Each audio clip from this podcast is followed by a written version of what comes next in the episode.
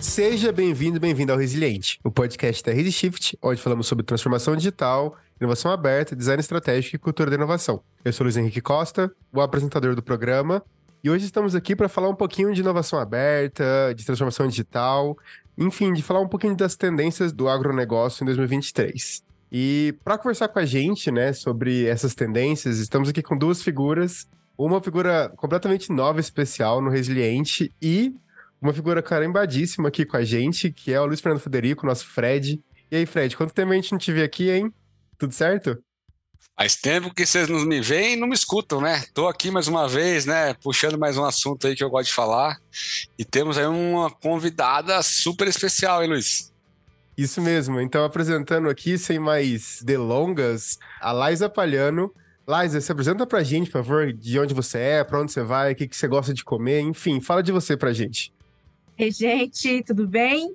Então, né, como os meninos falaram aqui, eu sou a Liza. Hoje eu atuo como coordenadora de inovação na, na Cibra, né, é uma empresa de fertilizantes. E já tem um tempo, né, que eu trabalho com inovação, já trabalhei bastante com a parte de experiência do cliente. E acho um tema muito legal falar do agro, né, que é uma das grandes riquezas aí do nosso país. Bora lá. Boa, e assim, uma coisa importante, a Laís, assim como eu, também é mineiro, então temos dois mineiros no programa hoje. Então eu acho que vamos direto pro nosso papo hoje, que ele vai estar tá bem quente.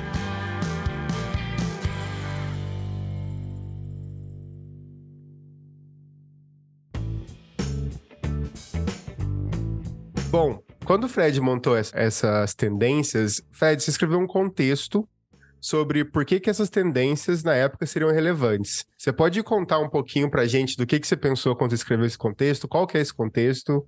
Bom, Luiz, vamos lá então. É, eu acho que assim, a gente tem algumas variáveis, né? É, quando, gente, quando eu escrevi esse texto aqui no começo do ano, as condições elas já tinham algumas variáveis conhecidas, né? A principal delas, acho que naquele momento ainda era a continuidade na guerra da Ucrânia e da Rússia, o que afeta muito o, o mercado é, da agricultura, né? Do agro no, no, mundo como um todo, né? Na produção de alimentos, na distribuição de seus alimentos, sendo eles um dos grandes produtores e também de fornecedor, como fornecedores de fertilizantes, né? Então, é, eles têm um papel bem importante nesse cenário e ele continua sendo ainda um tanto quanto relevante, né? Mesmo depois aí de seis meses, ah, depois de escrever isso, ele continua sendo tão relevante quanto foi naquele momento. Mas além disso, a gente tem outras coisas que também não mudaram tanto, né? O quanto que hoje o mercado que está baseado no agronegócio hoje está melhorando no sentido de estar mais digitalizado, ter acesso a mais tecnologia, o quanto que isso hoje está sendo usado realmente para trazer mais resultados, seja na melhora da produtividade, no aumento da produtividade,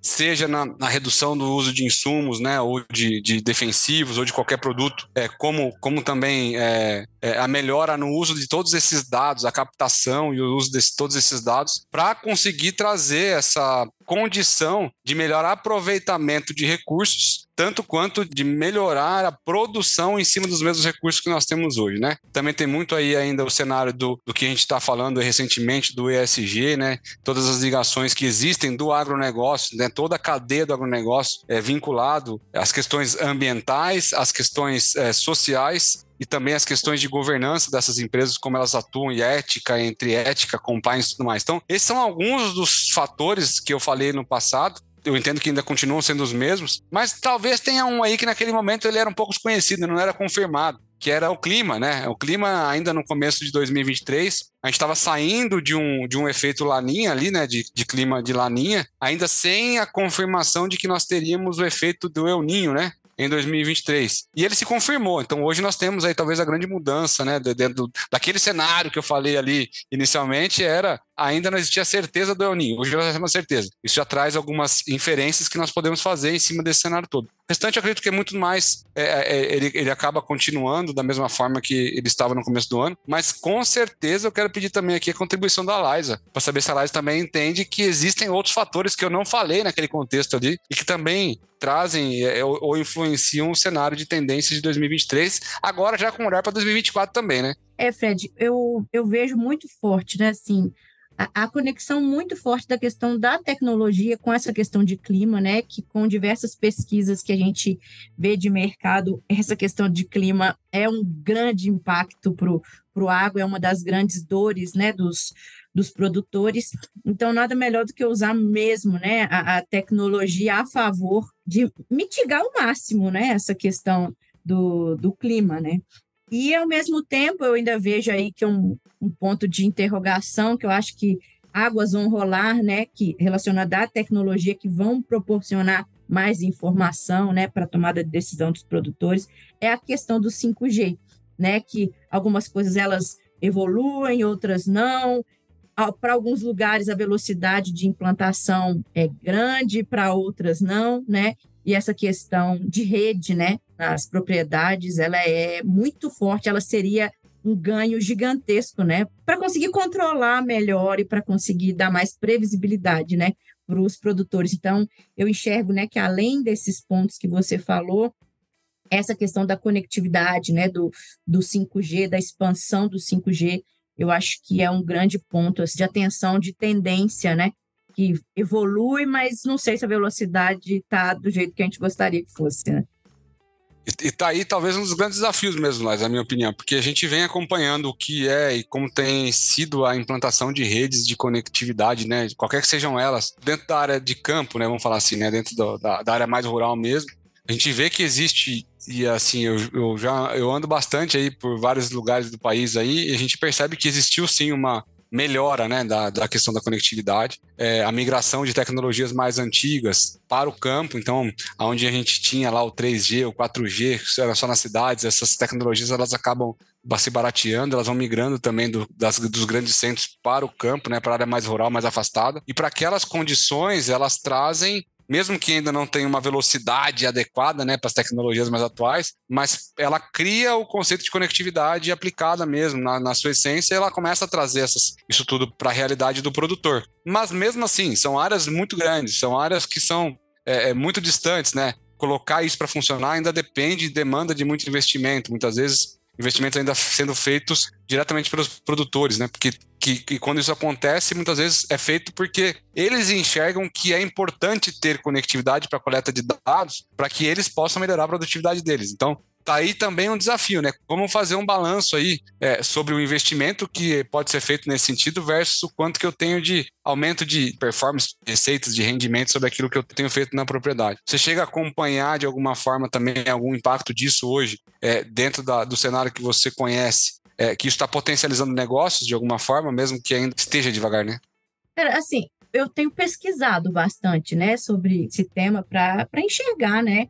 Tá, a gente tem diversos tipos de clientes, né? Então a gente tem produtores muito grandes, tem produtores pequenos, né? Então, para produtores grandes, a, a, essa realidade fica um pouco mais fácil, vamos falar assim, até por uma questão de poder junto às prefeituras, etc., né, e tal. Mas você tem outros produtores que são pequenos, que não conseguem muitas vezes fazer é, investimentos nessas estações móveis que às vezes cobrem um pouco essa necessidade né, de, de, de conectividade maior. Mas eu, o que eu tenho acompanhado é que assim que a potencialidade, né, o potencial de disso contribuir para redução de custo dos produtores, né, para leituras dos ambientes ali do, do campo mesmo de produção, é que as pesquisas mostram que vai potencializar demais, né? Até em 20 vezes, assim, a, a velocidade de tomada de, de decisão, de chegada de informação. Né? Então, essas são informações das pesquisas que eu tenho feito, nada muito aprofundado assim, né? Mas que a gente sabe que no nosso dia a dia a questão da internet ela já vem facilitando tanto a nossa vida, por que, que no campo vai ser diferente, né? Eu concordo plenamente com isso. Eu acho que isso tem um, tem um papel é, que elas têm o potencial de acrescentar, multiplicar, somar em todo esse cenário de, de, produtividade, seja no sentido de análise de produtividade, seja na análise de recursos, seja da forma como a gente responde, a, principalmente a mudanças né, que existem no ambiente. E você trouxe no começo, né? O ambiente de clima, ele é um ambiente que não, ele, a gente não controla. É, a, gente, a gente dificilmente vai ter formas, às vezes, até mesmo de responder a isso, né? Mas cada vez mais a tecnologia se mostra é, importante para trazer essa informação, para se tomar decisão sobre o que se fazer, no sentido de muitas vezes é, é, reduzir perda quando você conecta, literalmente, né? Usa é, ambientes que estão conectados, né? É, a tecnologias, e aí vamos lá pensar já nos conceitos de IoT, é onde nós vamos capturar dados, onde nós vamos buscar informação, seja ela é, diretamente do campo, seja ela dos maquinários, né? O potencial de análise que a gente começa a ter para entender o que pode ser feito ele passa a ser muito maior do que aquele conhecimento que era um conhecimento que já existia, que estava na cabeça de um agrônomo, mas agora ele pode ter muito mais velocidade, muito mais poder de, de atuação por conta disso tudo. Então, até vou fazer uma, uma analogia aqui agora, né? Será que um dia nós vamos ter, Liza, um Open Finance do agro? para poder analisar informações sobre sua, tudo que acontece no agro e as empresas que produzem soluções poder analisar aquilo para te oferecer a melhor solução? Tá aí o desafio agora, hein? Ia ser maravilhoso fazer isso, né? Mas quem sabe, né, gente? A gente não consegue é, é, controlar tudo. Esses dias mesmo eu estava vendo uma, um lançamento, né, que eu achei incrível, mas aqui aí não é no Brasil, né, em Israel, porque eles têm essa questão tecnológica muito desenvolvida, né? Então eu vi uma colheitadeira de maçãs que é feita por drones. Então eles utilizam é, a inteligência artificial então, os drones chegam próximos né, às, plantas e, através da inteligência artificial, ele consegue ver se a maçã está madura, não, como é que é o nível dela, a qualidade. E aí ele recolhe, né? Ele colhe aquela maçã, já joga na máquina, né? Que, que suporta aquilo. Ali já tem o peso, já tem o nível de qualidade, então ele já consegue calcular a produtividade, né? Então, quando você já tem preços estabelecidos, nível de qualidade estabelecido, volume de colheita, você já consegue dali já sair e falar, ó, cara, se eu vender a X, o meu resultado vai ser Y, então você já consegue ter, né? Então a gente vai chegar lá ainda, calma.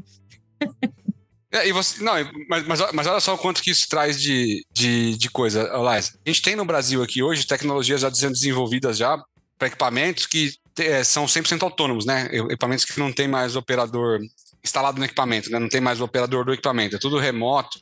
A Stara tem um equipamento que ele já é um equipamento autônomo de fertilização e de uso em, em lavouras de frutas, né, em, em, fruticultura, que ele é operado à distância, é 100% remoto, de aplicação de produtos. E aí você fala, poxa, como é que um produtor consegue usar isso adequadamente, se ele não tem essas condições, se ele não tem nem mesmo essa condição é, mínima de conectividade ou de uso dos equipamentos. Poxa, sabendo que, gente, que ele tem capacidade de investimento, sabendo que ele tem interesse das tecnologias, mas ele tem barreiras ainda, ele mesmo consegue começar a trazer esse conceito de falar: eu vou fazer da minha forma. Então, eu acho que tem a questão do que, que, eu vou usar aqui dentro, cabe muito nesse cenário, né? Será que eu vou usar uma ferramenta que é da Star ou vou usar uma ferramenta, um equipamento que talvez vai ser da John Deere ou vai ser da New Holland? Quem que, que eu vou usar aqui? Eu não sei. Talvez dentro das condições aí, né, estando aberto para isso, por que não receber propostas para isso?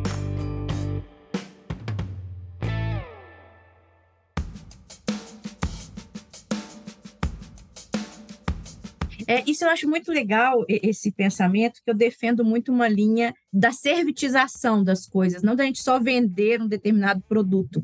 Como que esse apoio consultivo é importante, né? Se eu não me engano, foi um, congresso da ANDA que eu participei, eles falaram né, desse desafio dos produtores na escolha da tecnologia, porque tem muitos que têm equipes muito bem estruturadas, que conseguem já dar esse apoio consultivo, orientar e tal, mas tem outros que com tanta oferta de tecnologia, com tanta oferta de tanta coisa, às vezes as pessoas têm dificuldade para poder escolher, né? Então, quando a gente consegue, como fornecedor, oferecer um apoio consultivo, né, e, e servitizar, vamos falar assim, né, as nossas entregas, a gente consegue, além de fidelizar melhor, né, o cliente, levar uma segurança, né, para a pessoa, e ao mesmo tempo a gente consegue com a questão do relacionamento ali, né, de cliente, produtor, etc., você consegue enxergar um pouco mais das necessidades deles. E aí sim você já começa a pensar, eu estou falando muito na linha da, da inovação mesmo, né? De, poxa, pensar em possibilidades de acordo com as dores e, e as necessidades e o que tem de tendência, né? A gente sabendo o que, que tem de tendência, com a necessidade dele e o produto que a gente já tem, a gente faz uma casadinha ali, né? E já busca um novo produto, enfim. Olha aí, que legal, Liz. Uma, uma abordagem legal que você trouxe, porque você que você falou que vem da área de CX, né? De, de experiência de cliente de usuário. O que, que, você acha, então, que são os desafios aí que deveriam ser tratados como tendências mesmo dentro do agro? Porque será que fazer uma máquina ou usar uma aplicação de algum produto hoje é a mesma forma que eu sempre fiz? Ou se eu pensar de uma forma diferente, você está falando, né? Colocar isso como uma forma diferente lá na ponta, tem grandes diferenças lá? Eu acho isso muito particular e eu acho que esse é o grande desafio, né, do, dos negócios, assim, que é você ouvir o cliente, né? Eu acho que esse é o... A gente, às vezes, a gente quer trazer uma solução empacotada, achando que aquilo vai ser uma solução igual para todo mundo, né? E, na verdade, não é.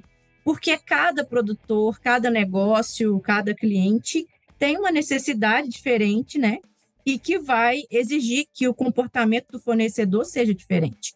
Então, às vezes, eu estou querendo propor uma solução mega complexa para o cara e às vezes ele precisa só de uma coisa simples. E às vezes eu deixei de vender para ele porque eu fui vender uma coisa complexa demais. Eu mais confundi a cabeça do que ajudei a, ele a achar uma solução, sabe? Então, eu, eu sou muito a favor dessa questão do, do entender a necessidade primeiro, sabe? Da gente não buscar fazer só vendas empacotadas. Claro que a gente tem um grande mercado, mas eu acho que a gente saber essa questão das necessidades, a gente consegue customizar um pouco mais a entrega e até a proposição de soluções de produtos para os clientes.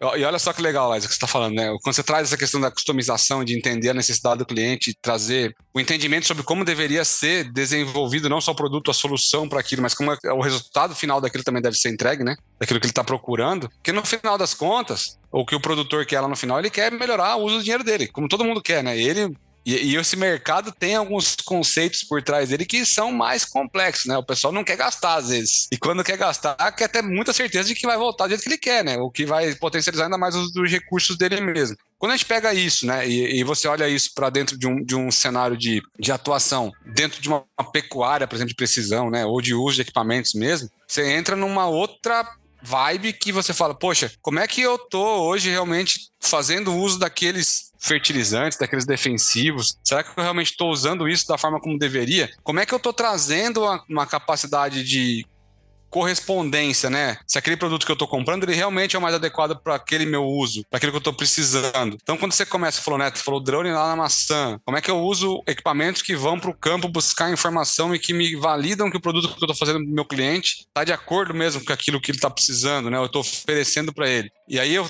trago aqui um caso que eu participei disso no passado, né, em, em onde eu já trabalhei, em empresa de fertilizante também, onde existia lá um fertilizante feito teoricamente com receita, né? Então, a gente vai formular um fertilizante para aquele produtor conforme a necessidade que ele precisa, né? Então, olha, olha que isso traz essa customização sobre tudo aquilo que está se necessitando lá na ponta, que é lá na, no campo mesmo, né? O que, que mais que você vê que daria para poder fazer nesse sentido ou outras iniciativas nesse sentido também? Assim, a, a Cibra trabalha muito forte com essa questão da, da customização, né? A gente até brinca falando que os nossos assessores agronômicos, né, funcionam como se fossem os nutricionistas, né? Então, eles vão lá, entendem a necessidade dos produtores e eles recomendam aquelas vitaminas, né? Igual os nutricionistas recomendam para a gente. Ah, de acordo com essa deficiência aqui, a gente recomenda tal produto, né? E tal. Então, tem uma gama de fórmulas, né? E a Cibra, por exemplo, ela busca atender muito essa questão da especificidade do cliente, né? Isso é bem desafiador até para as nossas operações, né? Porque é de acordo com cada fórmula que a gente busca estar tá sempre atendendo aquela necessidade. E assim, Acho que para todo negócio existe essa grande oportunidade, né, da utilização de dados, pensando na transformação digital, na parte do monitoramento de equipamentos, etc. A gente buscar também a melhoria de produtividade para a gente, né, para nós como fornecedores, por exemplo, de fertilizantes, porque a gente conseguindo utilizar a parte de internet das coisas, inteligência artificial para medir os nossos equipamentos, né? Que quando você olha para o mercado de fertilizantes, você tem empresas que são bem modernas, você tem empresas que ainda são mais tradicionais, que estão atuando nesse momento né, na, na modernização das estruturas, etc., você vê que é muito aplicável todas essas questões que a gente está falando, dessas tendências, né? E aí tem certeza que não é, é só para a Cibra. A gente tem grandes outras empresas que já são consolidadas, mas que essas tendências são uma realidade de necessidade né, de você precisar de atuar mais forte naquilo. e naturalmente a gente leva isso para os nossos produtores, né, que são diversos. Tem produtor grande que já está muito à nossa frente, né? E tem produtores que às vezes não têm ideia disso que está acontecendo, né? Eu, eu acho que é muito igual o que acontece no mercado com as pessoas na, na sociedade normal. Você tem as pessoas mais jovens que às vezes estão super antenadas tem as pessoas mais velhas que nem acreditam que aquilo existe, né? Então, eu acho que é, que é meio assim, a gente está vivendo um momento de transição, né, gente? Assim, de cultura, né, da, da de tudo, enfim. Olá, eu quero aproveitar aqui e já fazer mais uma pergunta para você nesse cenário, né? Porque assim, quando a gente olha para todas essas mudanças, né? E uma coisa que a gente tem aí é segurança, segurança nas transações, segurança naquilo que a gente está fazendo. E aí nós temos os conceitos de blockchain, né? Que vem as aplicações dos conceitos e da tecnologia atrelada ao blockchain, né? A tudo aquilo que, que tem de rastreabilidade, entre várias outras aplicações, né? E aí nesse contexto que você trouxe aí, né? Poxa, eu tenho que trazer aquela, aquela personalização, eu tenho que entender a necessidade eu tenho que fazer uso daquilo. Como é que você vê também o uso desses conceitos né, que o blockchain traz dentro do agro? aí? O que, que você vê de coisas boas e coisas que podem potencializar ainda mais hoje o que você já conhece dentro da onde você trabalha também entre outras tecnologias que podem se aproveitar disso? Sobre o blockchain, hoje né, a Cibra ela tem o Cibra Coin, né, que é um agrotoken aí que é, foi bem disruptivo né, no, no mercado de fertilizantes. Então, é, a atuação que a gente tem hoje na empresa é essa. Mas a gente está sempre antenado, buscando algumas coisas, né? Então, casando o que a gente vem buscando, até com o que eu enxergo né, como oportunidade no mercado, principalmente a parte de rastreio, sabe? Quando a gente está falando muito de uma questão de, de segurança alimentar, de ter garantia de qualidade dos produtos, né? Então, você consegue usar o blockchain para poder fazer o rastreio desde lá da, da produção mesmo, lá, né, do determinado produto até aquela entrega, né, garantindo ali uma linha, né, de acompanhamento mesmo da integridade daquele produto, dos estágios daquele produto, né? Então, para o agro, eu enxergo isso como uma grande oportunidade, sabe? De você. Quando a gente está falando aí de segurança de, de alimentos, né? Eu acredito que o blockchain é uma ferramenta muito importante que tem um potencial, vamos falar assim, né, no, na utilização né, da, dessa parte de segurança alimentar, não no, na segurança de garantir que haja alimento, mas na segurança ali, do fluxo de transação daquele alimento, desde a hora que ele está sendo produzido, de onde que veio aquela semente, quando que ele foi colhido, quando que ele foi transportado, né, os tipos de manipulação que ele passou, né, eu, eu acho que isso é um caminho interessante para ser seguido usando blockchain. Muito legal. Acho que assim, eu também acho que tem uma infinidade de coisas ainda que vão, nós vamos ainda trazer, vamos falar assim, né, ainda vamos descobrir ainda sobre tudo isso que está sendo usado, que pode trazer de, de melhoras ainda nas, na, na cadeia do uso dessas tecnologias, né? Eu acho que isso tem um potencial muito grande. E eu não posso deixar de falar aqui, talvez, de um ponto que a gente não falou no começo lá, né, no, no meu blog, né, inicialmente é, escrito lá, é um ponto que é o melhoramento genético né, que a gente pode chamar de melhoramento genético, seja isso para pecuária, seja para agricultura. É, eu acredito que a gente tem aí um, um, outro tema, e aí o blockchain também puxa isso, né? Porque como é que eu vou garantir lá que eu estou trabalhando com as cultivares corretas, como é que eu estou trabalhando com determinadas funcionalidades da planta, ou do solo, ou na pecuária de forma correta e coerente com aquilo que a gente está tá fazendo. Então, eu acho que aí entra um outro cenário também de tendências que já é antigo, não é uma coisa que é de, de agora, né? Então, modificar geneticamente plantas e entre outras coisas, ele já não é uma coisa tão nova. Mas nesse momento você olha para isso de uma forma diferente. Então, hoje você já vê diversas empresas que estão trabalhando na, na questão de uso de é, materiais biológicos para combate de determinadas doenças de plantas, para determinados problemas em animais também. E isso se dá porque existe uma seleção natural de fungos, de bactérias que têm uma produção em escala e que, quando aplicados né, na, nas plantas lá, eles não agridem teoricamente o ambiente, como acontece com um defensivo ou algum outro tipo de produto químico que vai trazer um transtorno, né, um distúrbio no ambiente. Então, quando a gente fala de também né, essa questão de melhoramento genético, seja de plantas ou animais, existe aí também uma outra seara que ela já não é tão nova, mas que ela não deixa de ser tendência porque existe agora essa visão de que, poxa, nós devemos talvez trabalhar um pouco mais de consciência naquilo que a gente está fazendo, né? Como é que você vê também isso, Lais? Eu acho muito importante essa preocupação né, do mercado com essa questão da, da saúde do solo, dessa aplicação às vezes excessiva e necessária, né? Que aí cada um mete da forma que, que deve, né? É, de remédios e tem vários nomes que o pessoal usa aí, né? E inclusive muita gente pergunta, confunde é, fertilizantes com esses defensivos, né? E aí, quando a gente fala, ah, a gente trabalha com fertilizantes, aí eles falam, o quê? Você trabalha com agrotóxico, né? e, e, são coisas diferentes, né? Mas, enfim, voltando aqui ao tema, né? Eu acho muito importante, tenho visto algumas startups fazendo alguns estudos bem interessantes e oferecendo para empresas esses estudos e serviços, né?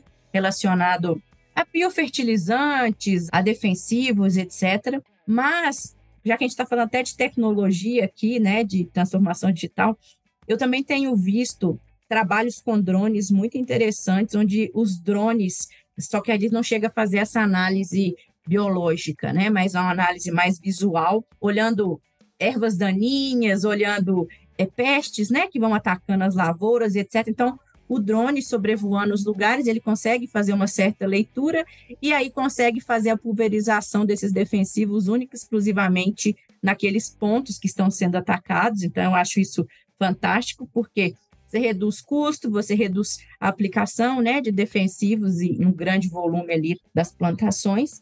E eu também vi mais uma dessas de Israel, né? Um equipamento que ele é por laser, né?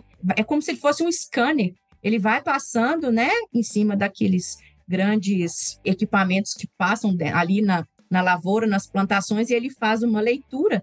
E aí, na hora que ele identifica os pontos que estão ervas daninhas, ele já lança o laser e o laser atua única e exclusivamente ali naquele ponto e ele não ataca a planta, né? Ele é preparado para atacar somente aquela erva daninha.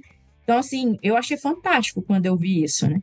Então, quando a gente pesquisa, quando a gente olha, sempre tem alguém pensando numa solução muito bacana, né? Eu acho que o, o lance maior é a gente estar tá antenado e a gente conversar. Eu acho que essa conexão, ela é muito importante, porque tem um termo que eu gosto bastante, pensando até em inovação e colaboração, que é combinatividade, né? Eu aprendi isso num curso lá do Murilo Gun, quando eu fiz há uns anos atrás, que é isso, assim, não significa que a minha ideia vai ser melhor, que a sua ideia vai ser melhor.